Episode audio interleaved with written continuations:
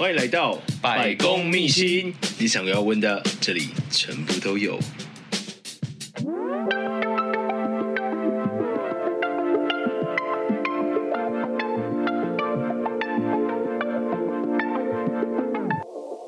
Hello，大家好，欢迎来到百工秘辛，我是节目主持人失礼先生。那今天我们邀请到来宾，他的职业非常的特别，他是一个翡翠鉴定师。我们邀请我们的 Oliver 来跟大家打声招呼。嗨，白宫密信的听众大家好，我是 Oliver。然后我本身是一个翡翠鉴定师，这一块大家可能会比较少接触，因为大家可能在抖音上啊，或一些频道上，大家看到是那种就是很爱切石头嘛。去赌石的这个东西吗？就是好像什么一刀穷一刀富啊，然后大家就好像、uh. 哇赌石然后翻身这样。因为其实赌石是这样子啊，就是它其实早期啊，很多那种都是所谓一刀穷一刀富，主要是早期他们村庄嘛，嗯，他们就是集资啊去买一个这个这个石头。最有名的是揭阳的例子，大家可以去查一下，在广州那边揭阳，哪一个揭哪一个阳？揭是手部的手部的揭。然后太阳的阳，嗯哼、uh，huh. 这个地区他们早期是一个非常落后的小村庄，然后他们就是大家集资去买一块石头嘛，然后切到就是很好的石头，然后整个村庄大家都变有钱，对对对，是这个概念。只是现阶段我必须老实讲，我自己那时候有去玩呐，嗯哼，就是想说，嗯，自己都已经学完这个香港珠宝学院这个鉴定的文凭嘛。然后之后看到他那个赌石市场，就觉得自己应该蛮会看的吧，就那边手电筒照半天，这样 看起来好像很厉害。然后他那边其实很有趣，就是他杀价就是真的像抖音那样，就是随便你看。嗯哼，基本上我们都会可能先砍两个零开始，然后你就会看那个缅甸人就很生气，就说 no no no，就是要多少这样。然后这时候一个做法就是你就把现金拿到他面前这样，然后挥一下，然后再赶快离开。他就会把你叫下来，把你叫回来。Oh, OK OK。对，因为他们很有趣，他们有一个文化，就是哎，你今天假如是开市的钱嘛，他们就会拿钱，你看他拿钱去扇他的石头，这样就有点像是哦，也让这些石头也也赶快卖掉这样。Uh huh. 对，那时候我们就这样开，然后开完石头的时候，开到挑了一颗石头嘛，我印象很深刻，我花两百块人民币吧，两百块人民币是一千块台币，差不多，差不多。Uh. 那时候，然后我们就很开心嘛，然后拿去我认识的切石头的厂商，嗯、因为他之前就是，虽然说我们有配合蛮久的，他就是帮我们做成一些手镯啊这些饰品，他们算加工厂。然后我们到那边去切石头，切完之后啊，我先跟大家讲那个帮我们切石头的小弟。他基本上，他切完石头，他一个小时的工资大概是十块钱人民币，太好赚了吧！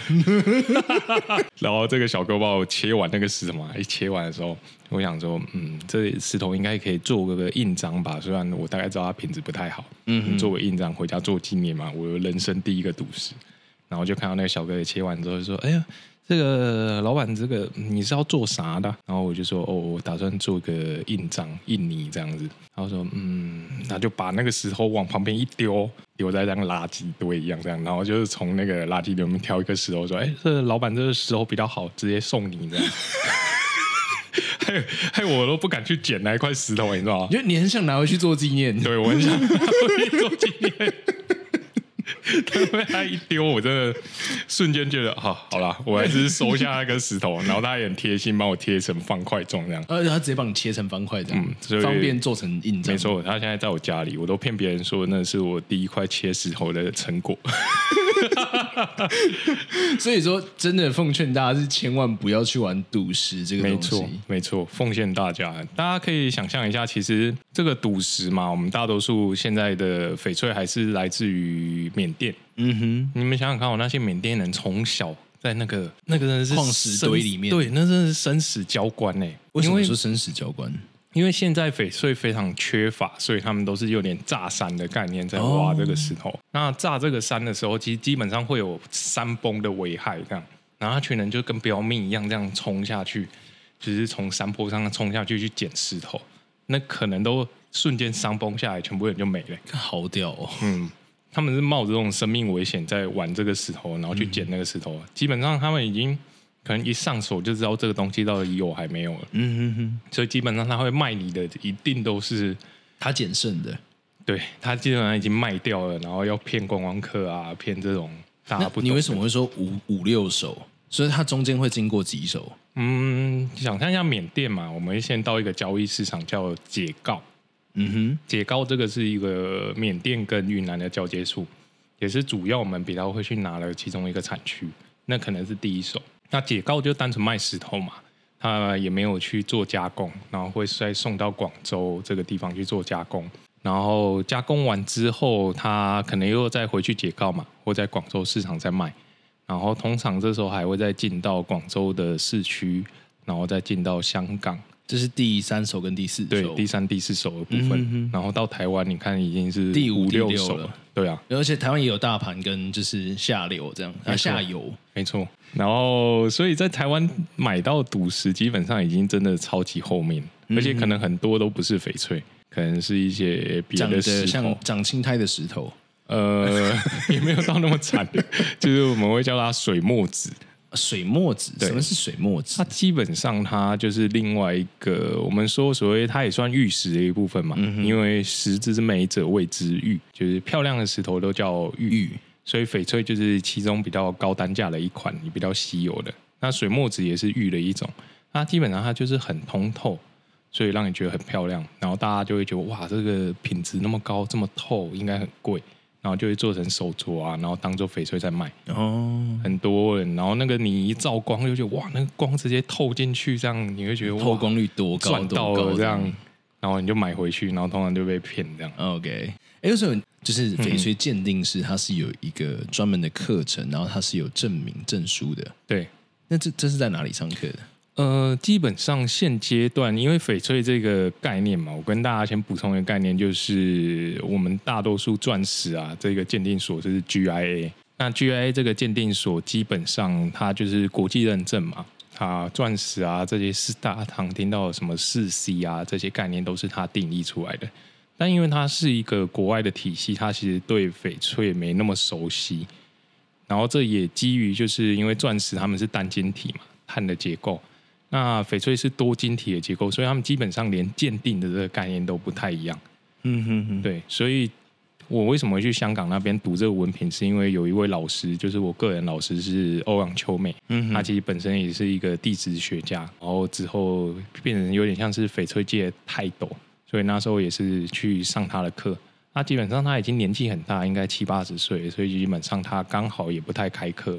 那我算是运气不错，刚好大家闭门弟子，对，很常在跟别人这样介绍。嗯嗯，对，老师他也是一个非常直接人，对吧？他就会问我职业啊，我就说哦，我以前读中山医的，然后他就说，他就直接指着我鼻头骂，他就说我最看不起你们这种就是有机会当医生，然后来卖珠宝人。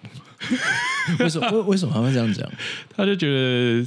当医生是一个做善事行医这种概念，悬壶济世。对啊，然后你就是这些东西不做，跑来卖珠宝，就只想赚钱。对，然后我也很直接跟他讲，我觉得就是我喜欢珠宝啊，就是这一块是有很大的市场在台湾。台湾刚刚讲嘛，其实大家对翡翠不了解，其实是因为大家去那个种银楼啊，你买一个翡翠的时候，可能动辄就几十万的手镯。对，然后前提你可能还不知道它真货还是假货。那我觉得我之前很常帮他鉴定啊，鉴定完可能是 A 所谓的有处理过的嘛，就是我们俗称的 B 货或 C 货啊，或 B 加 C，这些都是处理过的翡翠。因为其实我们可能没有这么了解，就是玉石这一块他们的呃等级啊，或者是它的东西，那它的分级是怎么分的？分级我们大多数因为它的分级跟钻石又不太一样，没错。呃，我们会先从三个部分去做分级。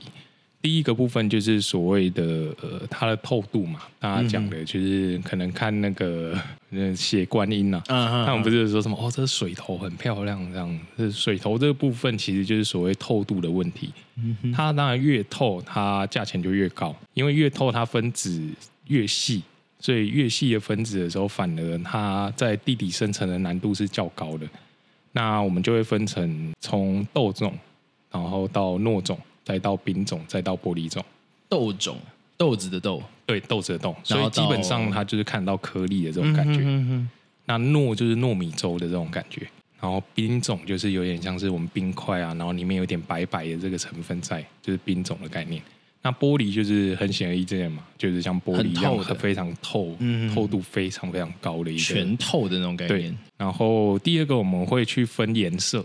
嗯，那大家常常听到可能有接触到抖音啊什么之类，他们说什么帝王绿啊，嗯哼，这种就是其实正绿色这个概念确实非常贵，因为它在地底上生成非常少，嗯，你可能一大块石头就只有一横是绿色，哦，所以它今天可以为什么佳士得啊，大家去查那个手镯可以到起拍价上亿港币的原因，是因为你看手镯这么大一颗，对，它那个就是等于它那个绿的那一条要到这么粗的情况下才能用成一个手镯。所以，我们基本上我们看翡翠看颜色的时候，我们都在阳光底下看，因为那个颜色才不会有色偏的问题。嗯哼。那在翡翠其实有蛮多颜色，也有紫色啊、黑色翡翠啊这些品相，但其实最贵的就是会以绿色为主。然后第三个当然是翡翠跟钻石比较不一样的地方，它还有一些工艺上的这个加成。嗯。因为翡翠是可以去做雕刻的嘛，的对不对？所以近期也蛮多，就是广州那边出来的一些。比较厉害的雕刻师啊，这样的加成，所以会分这三个品相来做一个价钱的评级。但是啊，它这三个品相应该还是有个权重吧，就是它的价位。最重要的应该还是它本身的质地，嗯，透度的部分是最重，嗯嗯，透度先有，我们才看颜色，再看工艺。了解。所以你后面工艺再强，但是问题是它前面可能透度就不好。嗯、那可能这个就就是没救，没错没错。但其实我自己也蛮爱买这种品相的东西啊。为什么？就是工艺品，送人好用，对对对。就是对啊，因为我就买很多雕工啊，那些学徒雕工。那我跟大家讲，那真的是什么什么文工笔啊，那些看起来长得像小狗的皮丘啊，嗯、哼那真的是一整袋铺在地上在卖。对啊，你就随便挑啊，因为那就是学徒的，就是在练习嘛。嗯哼，然后抛完光，就是好像很漂亮，在那边卖，真的那个真的是暴利啊。所以基本上我那个带回来就是送朋友啊，刚好有朋友说，哎，送你一支翡翠，送你一支温工笔啊，这样。对，所以大家记得，就是自己的翡翠鉴定师朋友送你的东西，你不要太信啊。对，好的可能自己都拿去卖，好的不会轮到呃。哦，我跟大家补再补充一下，刚刚我说的那个 A B C 这个概念啊，对，这个 A B C 的概念就不是分成刚刚所谓评价的等级，嗯哼，A 货 A 货就是完全没有处理过的翡翠。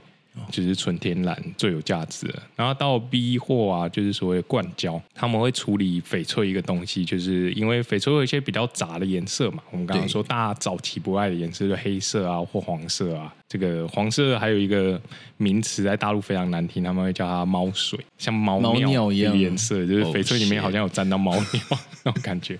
啊，这个都是铁跟碳制色嘛，所以基本上强酸强碱都可以去洗掉。嗯，所以大家想象我们把翡翠多晶体嘛，我们把它经过强酸强强碱之后，把所谓的黄色啊、黑色这个部分洗掉之后，翡翠会是松散的感觉。嗯哼，然后这个时候再去做真空灌胶，灌胶之后它就会变成是一个完整的翡翠。而且大家注意哦，灌胶胶是透明的嘛，非常透，所以它透度也会在上升。嗯哼，是这样在卖。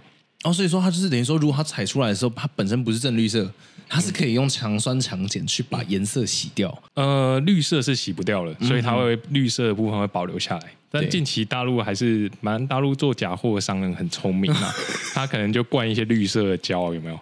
更绿，看起来更绿。哇塞！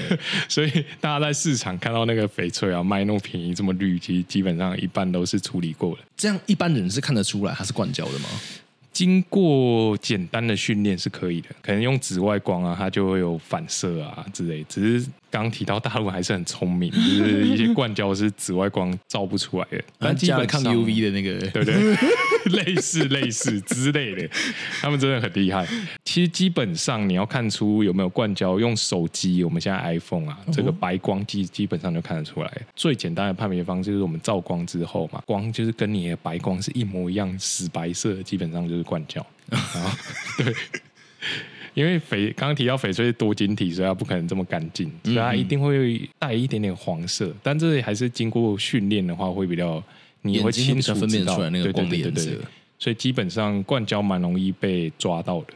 嗯哼，然后刚刚讲到 C 货就是染色嘛，对，就是他直接就是我不只灌胶，我还再加绿色进去，然后你就会看到早期的作品一些比较无良的，就是你还看得出哇，那个毛笔画过的那一种颜色渲染的，真 的你一照光，你就哎有看到那个笔触的感觉。这个这个翡翠它有水墨的感觉，天然的水墨画。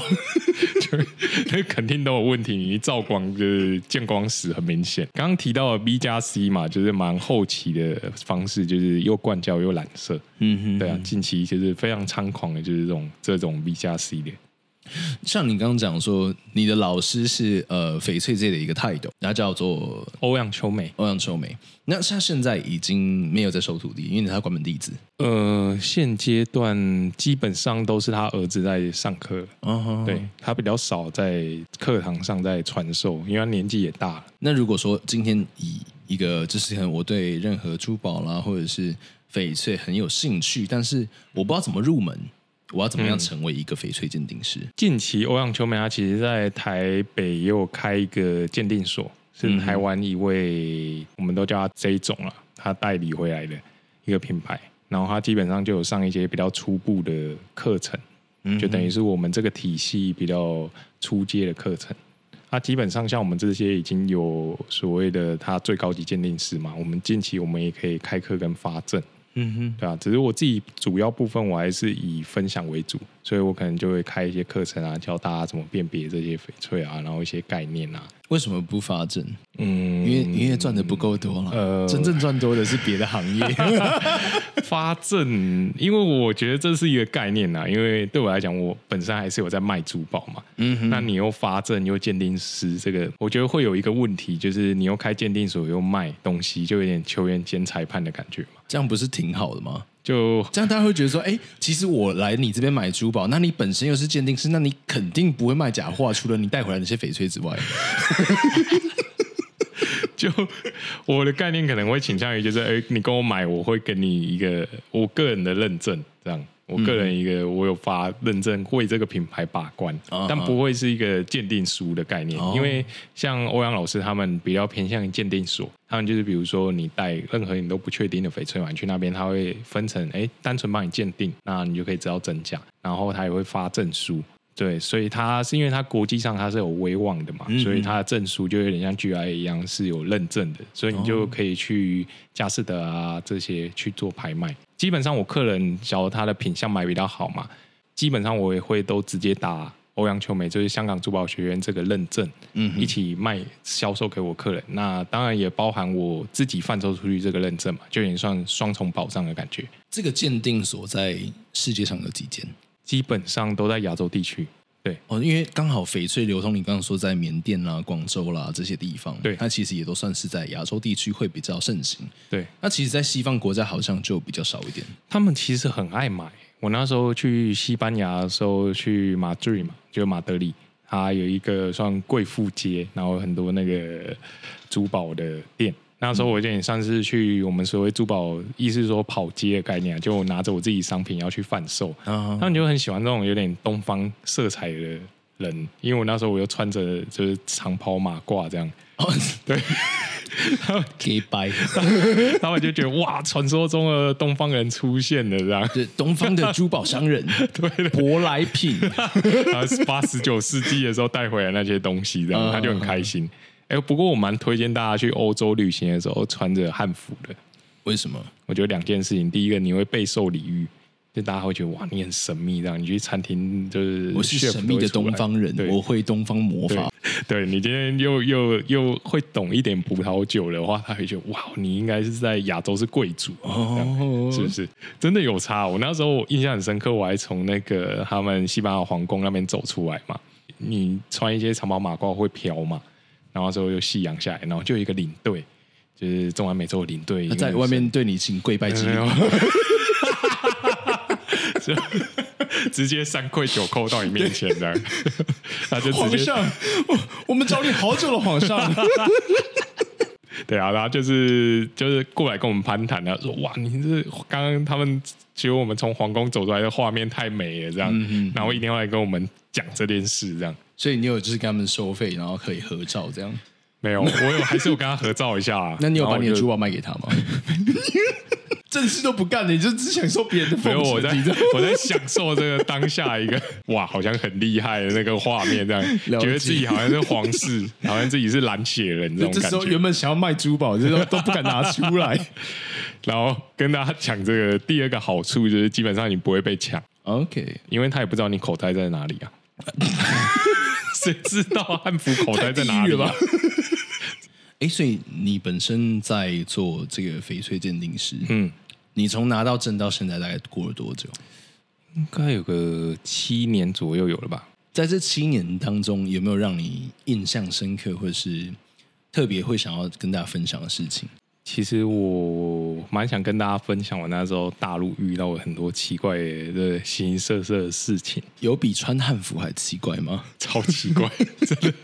那时候其实很多人拿完鉴定师嘛，就开始去职业。然后那时候我算是比较特别一点，我还去产区，就是直接到广州嘛这些，然后一些深圳啊这些珠宝大厂，然后到云南啊、缅甸这一块去，算是实地考察吧。那时候比较有趣的是，第一次去缅甸的这个买翡翠的地方。那时候我们进去就会付一个门票嘛。那一进去的时候，你会看到很多像摊贩嘛，就是有点遮阳的这个地方。你说进去要门票？进去要门票。所以说他不是看看不用钱，他连看看都要钱，都要钱啊。OK，就是我们假如是买家的话要付钱。嗯、然后很有趣哦，你会看到一个摊贩。我们正常的概念都会觉得摊贩是卖家嘛。对，哎，不好意思，那边摊贩是买家，为什么？所以像我，我就是坐在那边，那大家就是把那个东西来推销给你。没有没有，我就什么东西都不用做，我就坐在那边，然后就有人拿货来给我看，然后问你要不要？对，问你要不要？要的就放下来，要的就是谈价钱啊。嗯，然后通常就是你一定会跟他杀价嘛，杀价就会打给他老板。因为他老板也不会来卖，那个都是中间的买手，就 sales。对，就是说要白手套，那个货也不是他的这样。然后他就会来跟你这沟通这样。然后通常我们都是最后一天才会买，因为最后一天我们跟他说，哎，我们明天就要飞了，你到底要不要卖？这样。当然这个谈价钱都会持续三到五天。谈价的过程有什么技巧，或者是有什么？就是你就非常 rude，非常不礼貌就好了。真的，因为一开始去都会太礼貌啊。你会觉得好像不太敢杀这样，你买完回来你都很后悔。我现在的准则就是激怒卖家，就对了。你看卖家看起来哦很生气，你那个价钱你喊出来，他整个生气，那这个价钱就对了。所以你是用就是价钱来侮辱他，对，你就直接他喊一千，你刚好说哎十块，两百 十块，没有十块，太狠了。你就跟他就会觉得哦，你到底懂不懂翡翠啊？你就说五块。很冷静，你会非常冷静，这样跟他谈。所以，所以反而是你越激怒对方，然后越容易成交。对啊，就是你买的价钱哦，买的价钱才会是正确的。嗯，真的。对你而言，什么算什么样叫做正确的价钱？回到一个商人的本质嘛。对，所以我可以拿到越低价当然越好。Sure。然后他们可能有一些人，他们老板可能早期矿矿主嘛。比如说，近期很流行一些黑色翡翠啊，他们那时候他们是不懂这个行情的，因为黑色翡翠其实非常漂亮，就是你看起来是纯黑的，那你照光它会变绿色，它经过透光它会变绿色，非常有噱头。那早期他们那些 可能老矿主他们不懂嘛，他们就是买这个东西，然后我们就要假装就觉得哇，这个很漂亮很酷，应该会可以卖爆。你要装这一副妈卖我。黑色翡翠垃圾，绿的垃圾，然后还有刚刚说，你知道我们东方人最讨厌黑色，嗯嗯，这个东西真的没有想买这样，然后最后一天刚刚说好啦，看你这来那么多天，不然这个价钱啊，可以我就带走这样。你看他快接受，你刚刚说好，那不然我全部买，然后你这个价钱再压低一次，对，通常就是这种谈判手法，真的是打到骨折哎，对啊。然后之后更更狠的就是我们会两个人过去，一个扮黑脸，一个扮白脸嘛，嗯哼哼，对？另外一个就表示很想买，好了，你就对啊，不要不要这样，对，不要这样子砍这样，然后那个就要一直狂砍。然后另外一个就要表现很想买，但是因为另外一个不行，这样，所以最后谈价是白脸去谈，他就觉得哦，这个价钱应该是对的哦，这种感觉。卖家可能自己本身也不知道，觉得他卖的东西大概要多少钱。呃，当然当然，因为翡翠就是翡翠非常好玩的地方，也非常吊诡的地方，就是它是没有国际定价。钻石的四 C 啊，可以跟快大家快速讲一下，就是所谓的进度嘛，然后克拉数，然后切工，然后所谓的颜色。这几个去做区分，因为钻石等级越低，它会越来越黄。嗯哼哼，对，就是这个四 C 啊，然后根据这四 C，它就会有一个报价表出来，所以这个都已经是公定的价钱，就包含它的体积啦、颜色啦，或者是它都有一个固定的数值。没错，就是你只要符合它哪一项哪一项，它就是多少钱。对，我因为我觉得亚洲人有一个习惯呢，很爱存货。他们就存了一堆货，然后把价钱炒起来。嗯哼，对啊，这个又是另外一块非常密集的就跟房子差不多。哎，对，没错，没错，就买了都没人在住。我老实讲，这个东西你说要像西方国家有一个固定报价，我觉得不可能。嗯，所以我常常跟客人讲，就是这个东西买了，你买了喜欢，你觉得价钱对，然后是真货就 OK，你不要去思考太多。你你刚讲的是他觉得是真货就好。呃，没有，当然要实际是真货。就是因为翡翠，他们很爱讲一个翡翠就缘分问题嘛。那确实也是因为翡翠是多晶体嘛，所以不可能会有长一样的东西。哦，对啊。然后手镯你刚好戴进去，刚好有那个尺寸，它又不像一般的那种手链可以调整。如果今天呃，通常我们能够接触到玉石的时间，除了我们自己做收藏品之外，剩下应该就是可能结婚的那个一个习俗的时候，女生会买那个手镯。嗯，如果说那个女生在挑这个玉的手镯的话，你有没有什么建议？基本上玉的手镯，我的建议还是会以第一个，你透度一定要够嘛。回到最开始挑货的本质，你的透度是要够的。然后颜色部分，我觉得你就可以去挑一些近期可能，因为老实讲，绿戴起来会老。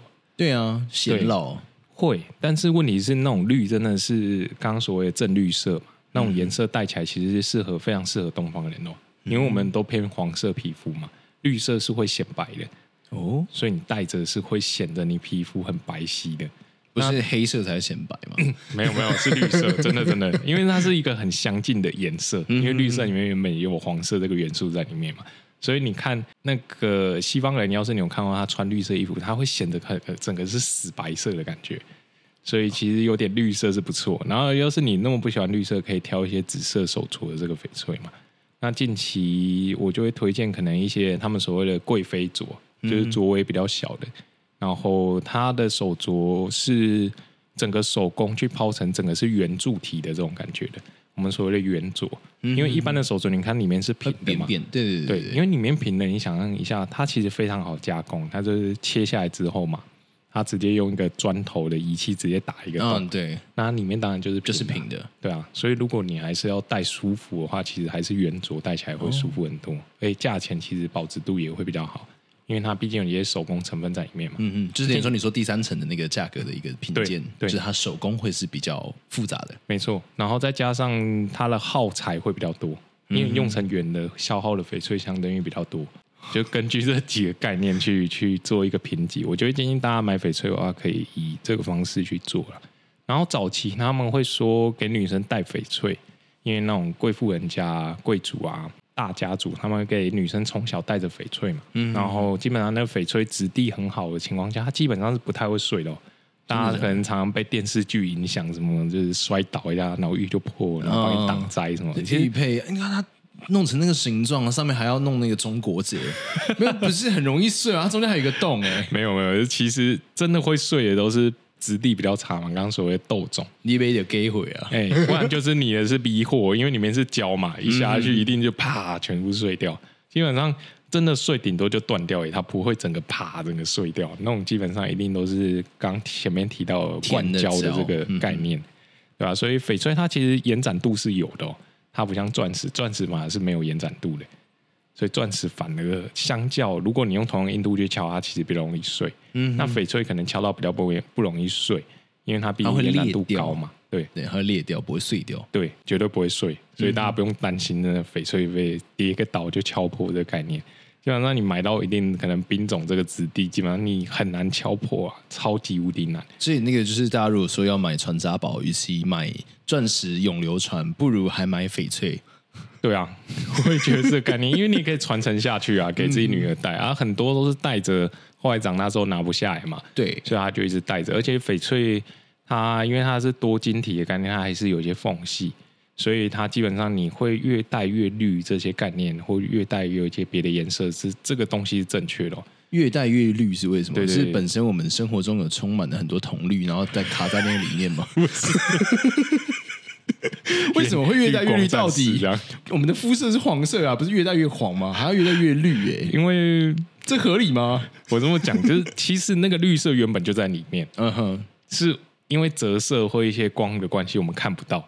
但是我们人体是有油脂的，嗯、所以油脂是会跑进去手镯里面，哦、那它就会改变它折射这或反射这个这个部分嘛，那你就会看到那个绿色。所以颜色本身是会因为我们戴久了而改变，看到还是看不看得到？是因为我们的汗它比较酸，然后进去之后把除了绿色之外的其他色彩洗掉。没有，我就看不 看不看得到这个问题，它原本就在里面的，只是我们借由这个油脂进去才看到。哦，是这个概念。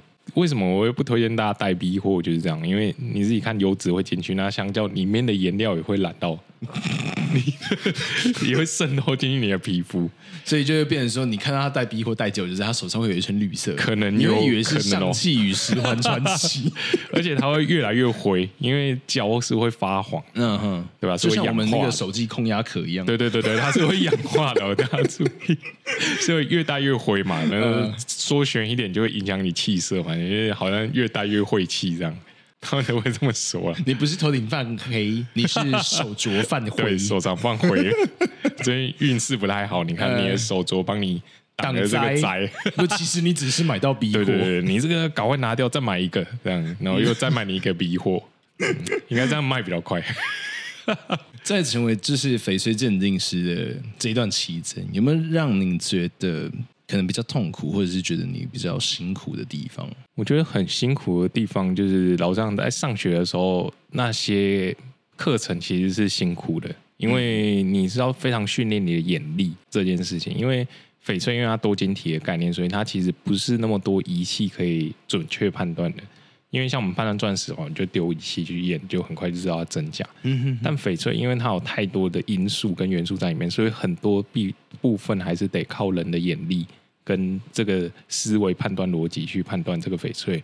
所以其实概念不太一样。在翡翠这边，人眼的判定比机器还要标准。不应该这样讲，应该是说第一阶段必须得先经过人眼的判定，我们再用仪器。嗯、因为我们毕竟还是鉴定师嘛，所以仪器其实才是最准确的。但是有很多种仪器，要是你贸然的直接用那个仪器去做的话，你得出来结果不见得是正确的。所以第一阶段必须得经过鉴定师的判断，我们要去用什么仪器去做。呃，我简单说一个概念好了，有一个仪器，它基本上是打点，它是打在一个点上，然后去判断它的元素这个这个部分，你就知道这个宝石是什么嘛？这样质谱仪吗？对对，类似类似这个概念，对，我想要再讲，还觉得太专业，大家会睡着。那这个概念就变成是你的翡翠，你好死不死一个逼货，哎逼货的概念就是灌胶嘛，啊，你刚好打在真的地方，他就判断是真的翡翠啊，so good，对啊，他就不是判断数值啊，啊，你就打在那个点上就很危险。那有办法多打几个点吗？啊，你刚好运气不好，你就刚好打都打到真的，对，你刚好运气不好啊，所以这时候我们就用红外线光谱仪去看。因为红外线是打比较大范围的，哦，那至少红外线我们多打几个范围就比较不会出错。了，反映它真实度。没错没错，就是类似这种概念在做，所以很大部分我们还是先用人工的方式去做判断。那那时候在判断还有颜色部分也是啊，颜色部分我们也都是所谓正绿色，我们也都是看很多很多种绿色去慢慢识别这个东西的。基本上我们在挑货的时候，我们都会带着一颗比色石。那这比色至少就是经过鉴定所鉴定，真的是正绿色，这个、嗯、哼哼这个这个帝王绿的这个绿，我们再到缅甸啊其他地方去看，因为各个地方的阳光的颜色其实是有色差的。啊、各个地方也可能、哦、可能是因为空气折射的粒子不一样，对，可能像台中可能就对啊，特别会空气污，任何 任何翡翠照出来都是都是透的，对对对，因为阳光本来就不够亮。我跟你讲，就是翡翠这个跟卖卖那个猪肉一样，的。嗯，卖紫色翡翠的时候啊，你要是你大陆有机会到，就是可能广州啊市区去看那个翡翠啊。你仔细看那个紫色翡翠，看起来都很紫。那你抬头看一下那个灯，妈，那个灯就是紫色的。妈，每个翡翠它都哎、欸，说实话，我有看过人家在卖翡翠，然后上面是放绿灯呢。对啊，我超扯的。我说，到底为什么要放绿灯？你都你就是要看它绿不绿，就卖猪肉的感觉，跟 卖肉摊一样啊。而且你大家看百货公司嘛，大家偷跟大家讲一件事情：百货公司的光是打黄色的光。嗯哼，因为黄色黄色会让原本绿色对。显得更绿。嗯哼哼，这也是为什么你仔细去看百货公司啊，某某什么什么玉玉茶，没没没，OK OK，那几家他们都是，这是打黄色，但是这也是一个，我你也不能讲它错了，因为它就是让品相看起来这个当下是好看的，就可能有加成效果了。但是如果你真的要买玉的话，建议还是就是可能说你把它带到一个安安的小房间，然后拿自己的手机的白光去照它。呃，不建议就是看自然光，但是。那个，因为我们像我们在看货嘛，我们在看货的地方可能都是在一个市场啊，或有物质的地方嘛，遮蔽，我们都会跟他讲说，我们要拿出去看。OK，所以其实翡翠市场是一个非常极具信任度的一个市场哦。对啊，你都已经拿出去，你在广州的村子，你要是真的是，哎，我之前有同学在那边，就是我们他在我们所谓的拿去台湾看嘛，没有。刚刚说我要在台湾养光，哎、欸，这我没想过哎，下次可以再去试试看。反正反正他们当地有当地帮派嘛，我们所谓的议价，为什么不可以乱议价？哎、欸，对，跟大家提醒一下，你刚刚前面说到我这个议价的，你不要觉得好玩就跟他乱议价。OK，你议价完，他点头你就要买，得买，嗯、这是翡翠一个不变的行规。没事啊，就是所谓的十块他买，他也是对，就是就是所谓的回价过后你就得买。嗯哼哼，你都已经跟大家喊价钱，只要你喊了，他 check 你就必须得买。对，对这个钱你就必须得。因为我们之前有一个同学就是这样子，因为那时候我们有一些校外教学这个概念嘛，就是带着同学去校外教学。然后刚刚我同学都是女生啊，我是唯一的男生，嗯、所以他们都叫我班草，因为就作为一个男，唯一一个男的。Oliver 其实也长得很帅，大家等一下在预告里面就可以看得到。反正那时候我们去。看这个市场的时候，就有一个女生嘛，一个上海人回嫁了一下，因为她是的感觉，对对对，哎，上海女生是蛮凶的，对，然后就跟她杀价，然后杀完之后，她会问一下我们的旁边的老师嘛，因为他是一个雕刻家，算当地人，然后就稍微问一下老师说这个东西可不可以卖，因为他是用所谓片料嘛，就已经切开过的石头一片一片在卖，嗯哼，那他想要做手镯，然后他问一下老师，就觉得嗯，这个性价比不高。他就听到之后，他就其实他已经回完价钱了，他就要离开，哎，差点走不出那个村庄，被一堆人堵，哎，真的，一堆人会冲出来堵你哦，附近店家都会听到消息，这样这样，利用人恭贺啊，嘿啊，李荣恭贺，然后就拿出手机要他扫码，嗯哼，他们都是微信支付嘛，就跟他说，你你这样子把两个女生围起来，这样。超可怕的，差点就要被卖去窑子里，啊，不是，差差一点。就我就其实我没有看到当下，我只有看到哎、欸、他们出来这样子，我以为他们没事，因为我就赶快回去饭店睡觉，我就没有看到。你真的很有同学爱、欸，因为他问我说要不要跟他分这个货啊，那时候翡翠哦，那时候那穷学生哪有什么钱啊？对啊，我那时候把我全部的东西说哈去学这个翡翠鉴定呢、欸，因为根本没有钱买。为什么你那时候会做出这个决定啊？就是你要 all in，我就是要学翡翠鉴定。那时候其实也算一个渊源，嗯，因为那时候我其实原本在科技厂工作，嗯，对我是个宅宅工程师。你你跳的领域有点广，你先从医科生毕业，然后在科技公司工作，对，没错，然后现在又变成翡翠鉴定师，对。好像可以开另外一集来讲这个，完全我们长话短说在这一集吧。那个，反正就是我那时候就是离开科技厂嘛，因为科技厂的生活对我来讲真的太困苦了。因为我是一个非常爱打扮的人嘛，然后连抓头发都没有，大家看封面就看得出来了，非常非超级痛苦的。哎，你抓头发会被会被霸凌，你知道吗？为什么？在科技厂，在科技厂会被霸凌？会啊，我的长官，我的老板就会说，啊。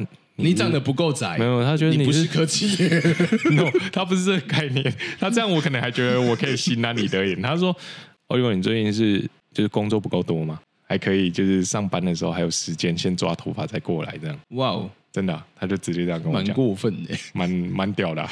所以你离职的原因，所以你离职的原因是因为你不能抓头发，对啊，而且你还是只能穿着牛仔裤什么之类的、啊。你好荒谬哦，对吧？你超荒谬的。没有，一半也是觉得这工作环境对我来讲太太太不友善，太困苦了。嗯、对我就会觉得很困苦，而且在科技厂那些前辈们其实都过得很不开心，然后就有这种老鸟要霸凌的菜鸟这个概念嘛，我就觉得。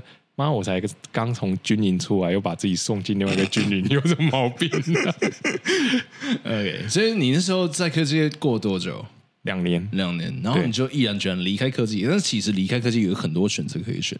嗯，你怎么进入了的翡翠鉴定师？其实主要也是因为我当时合伙人他们家里是从当铺要做转型嘛。嗯、那我那时候的专业是有点像是比较像 risk manager，我仍然是风险评估师、啊。嗯、在科技厂里面的时候，哦、然后我就是帮忙他们做一个就是未来公司的一些走向啊，这样一开始就是帮朋友诶，然后后来还有也知道我在找一些投资，你知道吗？因为那时候。